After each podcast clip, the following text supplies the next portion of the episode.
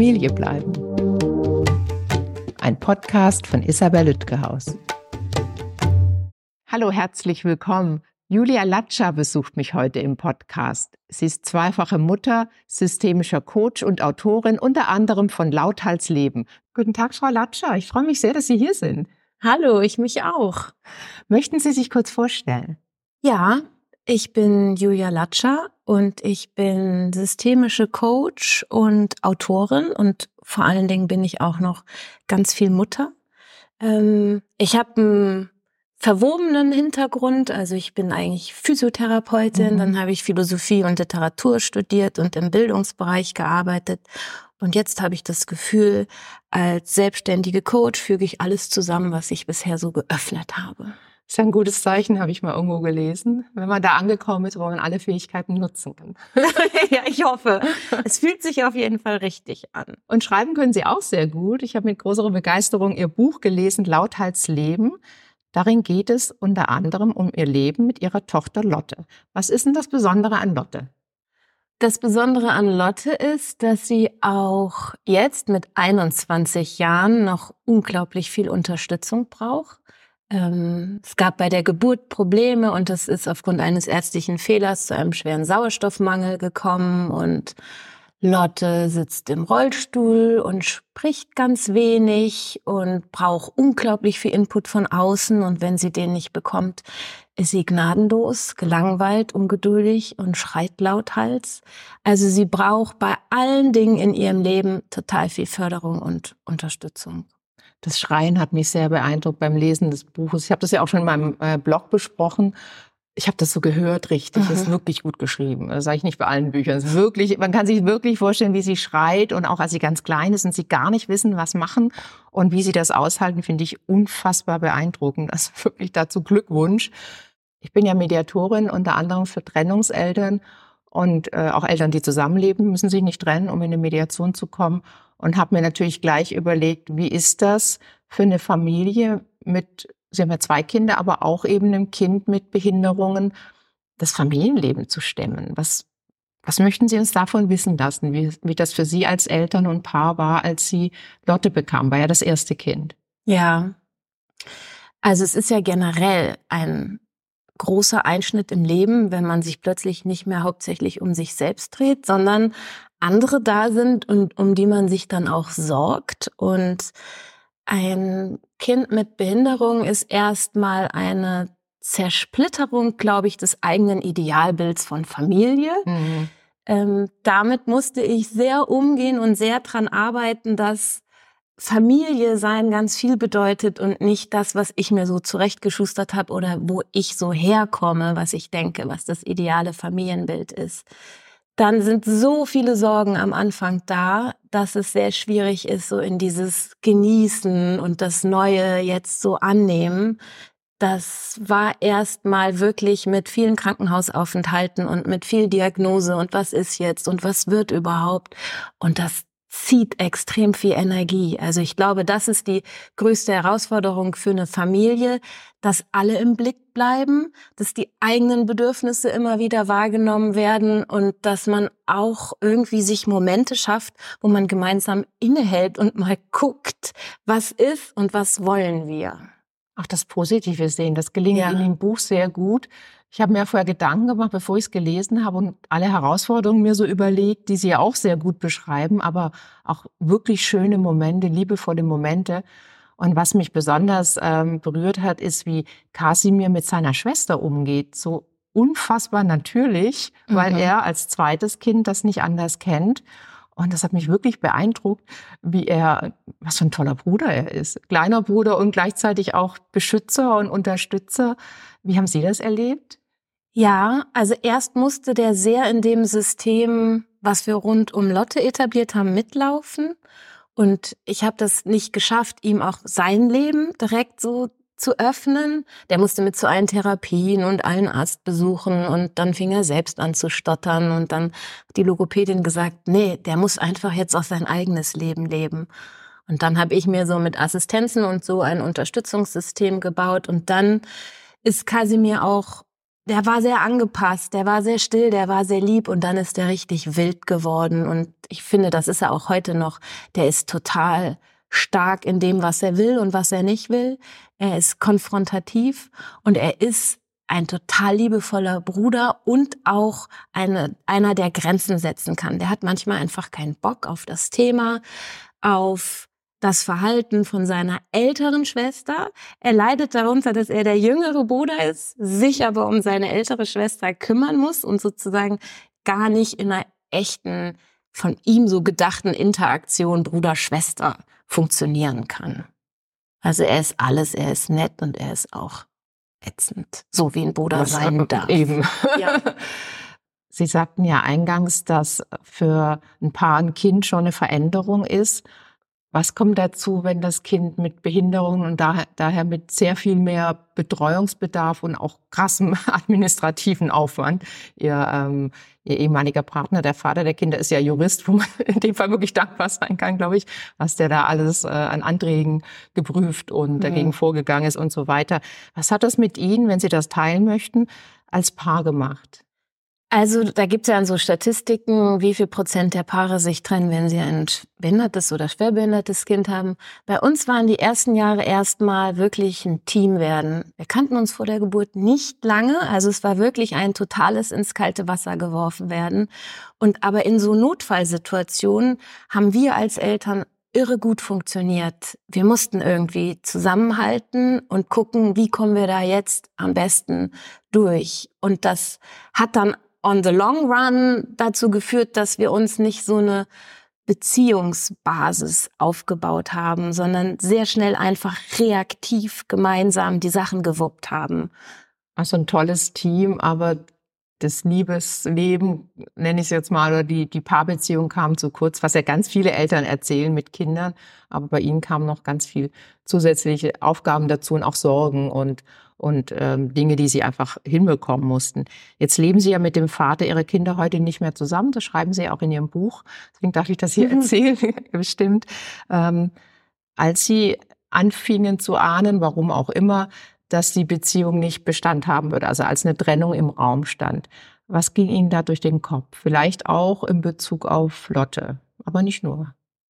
Also mir ging durch den Kopf, dass wir uns so gut wie möglich trennen müssen, damit wir beide bereit sind, Verantwortung zu übernehmen für unsere Kinder. Und ich habe mich auch, wo ich das erste Mal richtig erkannt habe, jetzt geht's auseinander, darum bemüht, dass wir eine Trennungsmediation machen, also dass wir sozusagen den Trennungsprozess begleiten lassen, damit ich war da schon sehr so in dieser Schmerzsituation und ich wollte da nicht mich so reinfallen lassen, sondern vorwärts gucken und auch wirklich regeln, wer wie viel Care-Arbeit übernimmt, wer was gut kann und wer wo vielleicht auch Erfahrung machen muss, damit man gegenseitig ersetzbar wird und ähm, ich wollte unbedingt, dass Lotte und auch ihr Bruder möglichst gleich viel Zeit mit ihrem Vater verbringen wie mit mir. Und gerade Lotte ist auch ein Vaterkind. Also die hat eine wahnsinnige Sehnsucht, viel Austausch mit ihrem Vater zu haben. Und das lag mir total am Herzen. Und welche Themen haben Sie da besprochen? Also wie haben Sie die, vor allem auch die Übergangszeit erstmal ähm, gestaltet gemeinsam? Wenn Sie sagen der Mediation, dann nehme ich an, einvernehmlich oder versucht einvernehmlich zumindest. Wie, wie haben Sie das angegangen?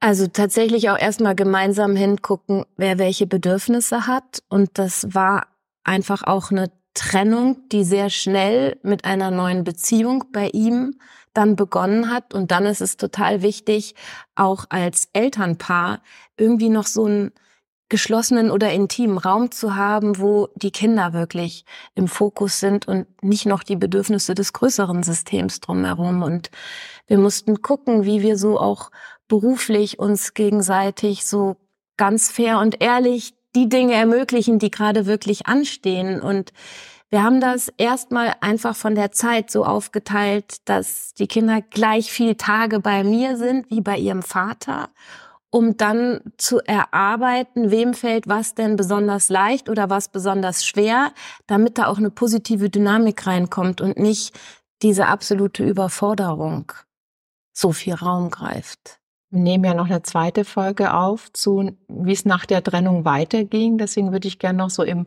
Trennungsumbruch bleiben. Ich frage mich gerade, die Frage ist mir eben erst eingefallen, wie haben Sie den Kindern die neue Situation erklärt?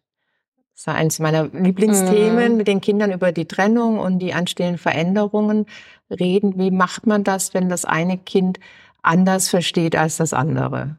Ja, es war total schwierig. Also es war nicht so im Verborgenen, also es war sehr offensichtlich, dass wir uns trennen wollen und trennen werden. Und das war auch mit einem sofortigen Auszug des Vaters dann so besiegelt. Und Kasimir ist damit sehr off offensiv umgegangen. Der hat das Gespräch gesucht, der hat seine Trauer gezeigt. Und bei Lotte kann ich das auch im Rückblick nicht so einschätzen. Die war total unruhig. Wir wurden auch von der Schule angesprochen, was los ist. Sie war ja weinerlich, quengelig und einfach völlig durch den Wind. Und ich habe mit, ich rede mit Lotte genauso wie ich mit Kasimir rede, ohne dass ich weiß, was sie jetzt verbal begreift, aber sie ist einfach intuitiv so stark. Da kommt eins zu eins kommen wirklich alle Gefühle und auch alles, was zukünftig ansteht und wir schon erahnen, kommt bei ihr direkt an. Und ja, das mit ihr sein und sich mitteilen und mit ihr weinen und so offen mit den Gefühlen umgehen, hilft ihr extrem. Und wie hat sie reagiert? Also Sie hatten eben gesagt, in der Schule, aber auch direkt Ihnen gegenüber oder dem Vater oder dem Bruder gegenüber? Unausgeglichen sein, viel schreien, ähm, ja, auch aggressiv sein, auch mich viel so echt und im übertragenen Sinne wegbeißen, also sich wirklich wehren und ähm, auch Abstand suchen es tat ihr total gut, dass sie auch Assistentinnen hatte, die Zeit mit ihr verbracht haben und also dritte auch, Personen, ja, auch die auch kontinuierlich wahrscheinlich schon davor da waren und die selbst nicht so in dem Schmerz mhm. waren, sondern wirklich da mit einer ganz anderen Emotionalität und Stärke ihr auch begegnen konnten. Es gibt eine Stelle in ihrem Buch, da beschreiben Sie, was Sie schreiben würden, wenn Sie Lotte wären und schreiben könnten. Klingt jetzt sehr kompliziert, egal. Was glauben Sie, was Lotte durch den Kopf ging, als sie merkte, der Vater, sie als Papakind, auch der Vater zieht aus und sie kann eben nicht wie Kasimir sich so klar artikulieren oder positionieren? Also das weiß ich eben nicht, was durch mhm. ihren Kopf ging. Ich glaube, dass sie das sehr viel mehr auf der körperlichen Ebene oder auf der Herzebene oder wie wir das beschreiben mögen wahrnimmt. Also ich glaube, sie hat wirklich einen körperlichen Schmerz gefühlt aufgrund des Verlustes. Und die ersten Wochen waren einfach mit dieser Sehnsucht, etwas haben wollen, was gerade nicht erreichbar ist. Und wenn wir dann kurze Momente des Übergangs oder wir haben auch versucht, keine Ahnung, Zeugnisausgabe oder so gemeinsam zu gestalten und sind zusammen mit den Kindern essen gegangen, das fand sie ganz schrecklich. Also das war für sie so, das kriegt, hat sie nicht mehr, dann. ja, nicht mehr zusammenbekommen und wer denn jetzt und was denn jetzt und wir haben das dann auch wirklich versucht, wenn in einem großen Rahmen mit ganz vielen anderen Menschen, aber nicht mehr in diesem kleinen Familienkontext. Das hat einfach zu Fetzen geführt. Das sagen ja manche Eltern und auch manche ExpertInnen, dass Familienzeit verwirrend sein kann für ja kleine Kinder. Und vielleicht war das bei Lotte dann auch so. Wie alt waren die beiden denn bei der Trennung oder als die Trennung sich zunächst an, abzeichnete? Also da muss ich sagen, dass es zwei Trennungen gab. Und die erste war einfach die viel schmerzhafte Trennung. Da war Kasimir drei und Lotte sechs. Und ähm, da sind wir durch wirklich diesen ganzen Loslass- und Trauerprozess durchgegangen. Bei der zweiten Trennung waren wir schon ein bisschen geübter und ein bisschen annehmender und Sehen da und ja, da war einfach schon so viel passiert oder wir sind so durch so viel gemeinsam durchgegangen, dass das nicht mehr dieser Hardcut war. Das ist auch der Schock vielleicht. Ja, mhm. es war ein Schock. Also mhm. es war, es kam dann doch sehr, sehr plötzlich, obwohl es sich immer schon an abgezeichnet hat und für die Kinder einfach, es war vorher unvorstellbar und dann war es plötzlich schon gelebte Realität. Also es ging auch sehr schnell. Was haben Sie denn noch gemacht? Sie haben schon ein paar Dinge gesagt, dass Sie zum Beispiel Unterstützung hatte, die fortlief. Also Kontinuität in Personen. Die Großeltern spielen ja auch, die Großmütter spielen ja auch eine Rolle. Das, die sind ja auch weiterhin da. Was haben Sie denn noch gemacht, um den beiden Kindern, vor allem auch Lotte, weil das ja heute unser Thema sein soll, äh, die Übergänge zu erleichtern, sie dabei zu begleiten? Ja, wir haben einfach versucht, auch die Übergänge an Orten zu machen, die möglichst neutral sind und nicht in der Wohnung des jeweils anderen.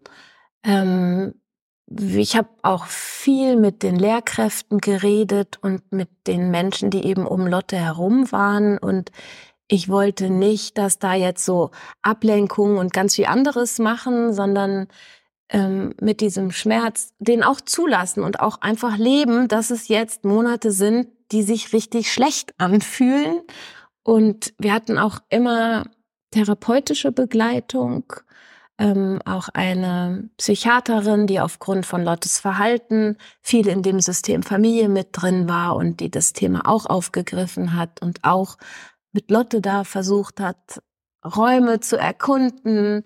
Ähm, aber Lottes Schlafen war ja immer ein Thema und das wurde dann noch mal vehementer in dieser schwierigen Situation und zu gucken, wie wie wie schaffen wir, dass Lotte ausgeglichener wird. Und das ist ja ihre große Herausforderung, Dinge so zu integrieren, wie wir denken, hm. wie, wie das gut wäre. Und sie ist ja wie so, da gibt es nicht diese Filterfunktion, nicht diese, diese übergeordnete Ebene darüber zu reflektieren, sondern nur Gefühl rein und dann ist es drin und wie damit umgehen. Also vor allen Dingen auch, ich würde sagen, Verlangsamung reinbringen in alles, wirklich den Dingen Zeit geben.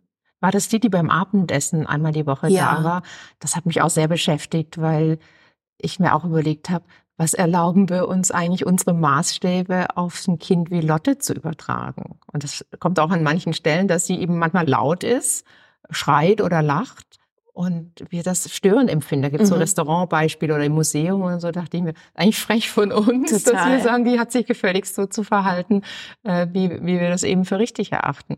Und deswegen fand ich die auch so hilfreich, die Person, weil mhm. die dann nochmal einen anderen, anderen Fokus setzt und ganz andere reframed sozusagen. Sie haben jetzt einen schönen Vergleich, dass Sie eine Trennung erlebt haben, also schön streichig vielleicht, mit einem Kind mit Behinderung und dem Kind ohne Behinderung gleichzeitig, weil sie zwei Kinder haben. Was war denn, was ist denn anders? Welche Themen sind anders? Welche Themen kommen zusätzlich dazu, auch für Eltern, die uns zuhören und vielleicht in so einer Phase sind bei einem Kind mit Behinderung? Ja, da ist, glaube ich, wirklich sehr darauf, also da, da ist ja ein, da hängt ja ein Riesensystem dran, dieses ähm, Hilfsunterstützungssystem, was bei einem Kind ohne Behinderung ja nicht dran hängt. Also das sind die ganzen Ämter, die ganzen Assistenzen, die ganzen Ärzte, die ganzen Therapeutinnen, ähm, wirklich auch zu gucken, wer in welchen Systemen so die Ansprechperson bleiben will, weil wir auch nicht mehr gemeinsam alle Termine wahrnehmen konnten, weil es dann auch eine räumliche Trennung war. Wir haben nicht mehr beide dann nur noch in Berlin gelebt und da ist schon wirklich darauf zu achten, dass diese Systeme weiterlaufen, weil die Energie ja auch gerade dann in so Krisensituationen, die eigene Elternenergie ja auch wirklich verloren geht an manchen Punkten. Und damit wir nicht mehr beide alles zusammen machen, also ich glaube, das wäre wahnsinnig sinnvoll gewesen, genau an diesem Punkt dann mit einer professionellen Person zusammenzusitzen und alle Themen auf den Tisch zu packen und zu verteilen nach Ressourcen, nach Wissen, nach Interesse, nach Erfahrungsraum, den man noch machen oder einen Erfahrungsraum, den man betreten will, da wirklich innezuhalten und nicht einfach reaktiv weiterzumachen, was wir schon viele Jahre gemacht haben. Und ähm, den Fokus auch auf sich selbst zu, zu schieben und zu gucken, was kann ich denn jetzt gerade wirklich leisten? Was muss ich leisten? Was kann ich leisten? Was kann ich nicht? Und wie kann ich damit umgehen, wenn ich etwas nicht mehr kann? Wen kann ich fragen? Wer steht mir zur Seite? Also wirklich auch in den Netzwerken, in denen wir uns befunden haben, mit anderen Menschen sich austauschen, die in ähnlichen Situationen und ähnlichen Krisen sind, weil man muss nicht alles selbst von vorne sich erarbeiten. Man kann auch auf Wissen von anderen zugreifen. Das habe ich am Anfang abgelehnt. Ich wollte unbedingt nicht auch in so Eltern-Selbsthilfegruppen. Ja. Ich wollte mich einfach nicht weiter in diesem Sondersystem nur bewegen. Und jetzt weiß ich, wie wertvoll das ist, dieser Austausch. Sie wollten, glaube ich, auch nicht immer den Fokus auf die Themen rund um Lotte, sondern das schreiben Sie auch in dem Buch, wenn es dann um Kasimir geht und dann eben das ganz andere Themen sind, so ja. Kinderthemen, dass Sie das auch genießen. Man darf ja auch nicht vergessen, Sie sind nebenher auch noch berufstätig und waren das auch die meiste Zeit oder die ganze Zeit sogar. Das hatten Sie eben gesagt, Sie hätten sich gewünscht, Sie mit professioneller Hilfe. Haben Sie es also erstmal alleine versucht und dann erst später sich Unterstützung geholt? Im, im Zuge der Trennung, der ersten Trennung, sagen wir jetzt mal? genau, also erst hatten wir diese Trennungsmediation und die war aber dann nach drei Monaten spätestens beendet und dann waren wir in diesem Wechselmodell, ähm, beide eine Wohnung in Berlin und ähm, ja, als dann sozusagen der Wohnort sich auch geändert hat, als der Vater anfing auch in eine andere Stadt zu pendeln, da hätten wir, glaube ich, uns alle zusammensetzen müssen. Und dann waren auch neue Menschen involviert und da braucht man schon ein gemeinsames Commitment oder das wäre unglaublich grandios. so dieses Gefühl, wir sitzen zusammen im Boot und wir gucken jetzt, was gibt es alle für Themen und wer kann was leisten und wer eben definitiv nicht. Und wie ist es Ihnen dann gelungen, eine passende Regelung für die Familie zu finden, in zumindest einigen Punkten? Die detaillierten Punkte besprechen wir dann in der zweiten ja. Folge. Also ab dann ab einem gewissen Punkt auch wieder mit einer Mediation und mit diesem immerwährenden Versuch, im Gespräch zu sein und konstruktiv miteinander umzugehen und auch aus meiner Perspektive, dass ich sage, was geht und was nicht geht und wann ich nicht mehr kann und was ich unbedingt abgeben muss oder auch worauf ich jetzt wirklich keine Lust mehr habe, weil das immer ich gemacht habe und ich einen Wechsel brauche. Also dieses ja, alles auch ansprechen dürfen und ansprechen können. Also für sich auch vielleicht Grenzen erkennen. Ich denke, dass das in so einer Situation, in der Sie waren und ja immer noch sind, Sie kümmert sich ja immer noch sehr viel um Lotte, dass es da schwer ist zu sagen, mir reicht's jetzt mal oder mich ja. nervt's gerade. Schreiben Sie an der einen oder anderen Stelle, finde ich auch sehr angenehm, dass Sie da ehrlich sind, dass Sie sagen, ich, ich kann das Geschrei auch mal nicht mehr hören, aber dass Sie da auch ähm, dann gegenüber dem anderen Elternteil auch deutlich Grenzen setzen und der vermutlich auch Ihnen gegenüber das setzt ja auch wieder ein Stück Vertrauen voraus, was vielleicht auch im Rahmen einer Trennung nicht immer vollständig da mhm. ist, könnte ich mir vorstellen. Ja, und sobald das irgendwie so ein sich so umverteilt, dass ein Elternteil mehr an Organisation und oder an Care-Arbeit hat, finde ich es total wichtig, dass es nicht in dieser Falle, ich kann das ja jetzt alles, weil ich das alles immer mache. Ich bin die, die die Verantwortung hat und ich kann jetzt nicht mehr delegieren, weil es dann anders gemacht wird. Und ich finde, dieser Punkt ist total wichtig, weil Care-Arbeit ja eh unglaublich unfair verteilt ist, da wirklich immer wieder reinzugehen und auch zu sagen, vielleicht mache ich das gerade besonders gut, aber ich will es nicht mehr machen und dann muss es jetzt mal anders gemacht werden und vielleicht muss ich lernen, das so anzunehmen, dass ich es also von der, dass ich es anders umgesetzt hätte, dass es aber okay ist, einen völlig anderen Umgang das auch dazu etablieren. Ja, das auch Ideal. Ja. Ja. Ja. Sie sagten, Sie mögen keine Selbsthilfegruppen. Kann ich äh, gut nachvollziehen. Ähm, ich mache den Podcast ja, um Eltern die Möglichkeit zu geben, Geschichten anderer Eltern zu hören und auch von Expertinnen und Experten, aber auch eben anderer Eltern so als Inspiration. So könnte man es auch machen. Mhm. Muss man nicht, weil jede Familie ist anders. Jede, finde ich tatsächlich. Und jetzt haben Sie die Möglichkeit zum Abschluss, denen, die uns zuhören und vielleicht in einer ähnlichen Situation sind, noch ein paar Worte mitzugeben. Ich fand für mich am wichtigsten, Freunde zu haben, die sozusagen mit ähnlichen ähm, Herausforderungen konfrontiert sind, ähm, weil da auch ein echter Austausch und ein echtes Miteinander stattgefunden hat. Das Schwierigste war für mich die ganzen ersten Jahre Ferien machen. Das war so mega anstrengend und in Konstellationen, wo andere das auch gewohnt sind, so ein anstrengendes Leben zu haben, das hat richtig gut gematcht. Und auch wirklich das Wissen von anderen Familien zu nutzen über Netzwerke, die wir ja hier dann auch nennen können im Nachklang, wie macht man Ferien mit Kindern, die ähm, behindert sind? Da gibt es total tolle Angebote, wo auch Eltern zur Ruhe kommen können und unbedingt immer wieder auftanken und Inspiration tanken, denn das ist ein lebenslanger Job, dieses Muttersein. Und ähm, ja, sehr, sehr, sehr gut auf die eigenen Ressourcen gucken. Dankeschön. Vielen Dank für das schöne Gespräch. Sehr gerne, danke. Herzlichen Dank an alle fürs Zuhören. Sämtliche Infos gibt's wie immer in den Show Notes. Wenn Ihnen und euch mein Podcast gefällt, gern abonnieren und bewerten auf allen gängigen Plattformen. Und ich würde mich sehr über Post freuen an info@familiebleiben.de oder über Instagram, LinkedIn, Facebook und Twitter. Schickt mir eure Geschichten rund um Trennung und Scheidung, gebt mir Feedback zu den bisherigen Gesprächen und ich würde mich sehr über Themenvorschläge für weitere Folgen freuen. Dankeschön. Familie bleiben ist eine nachhaltige Produktion von Spatz in der Hand. Ausführender Produzent Marc Tort Bielefeld, Redaktion Isabel Lütgehaus.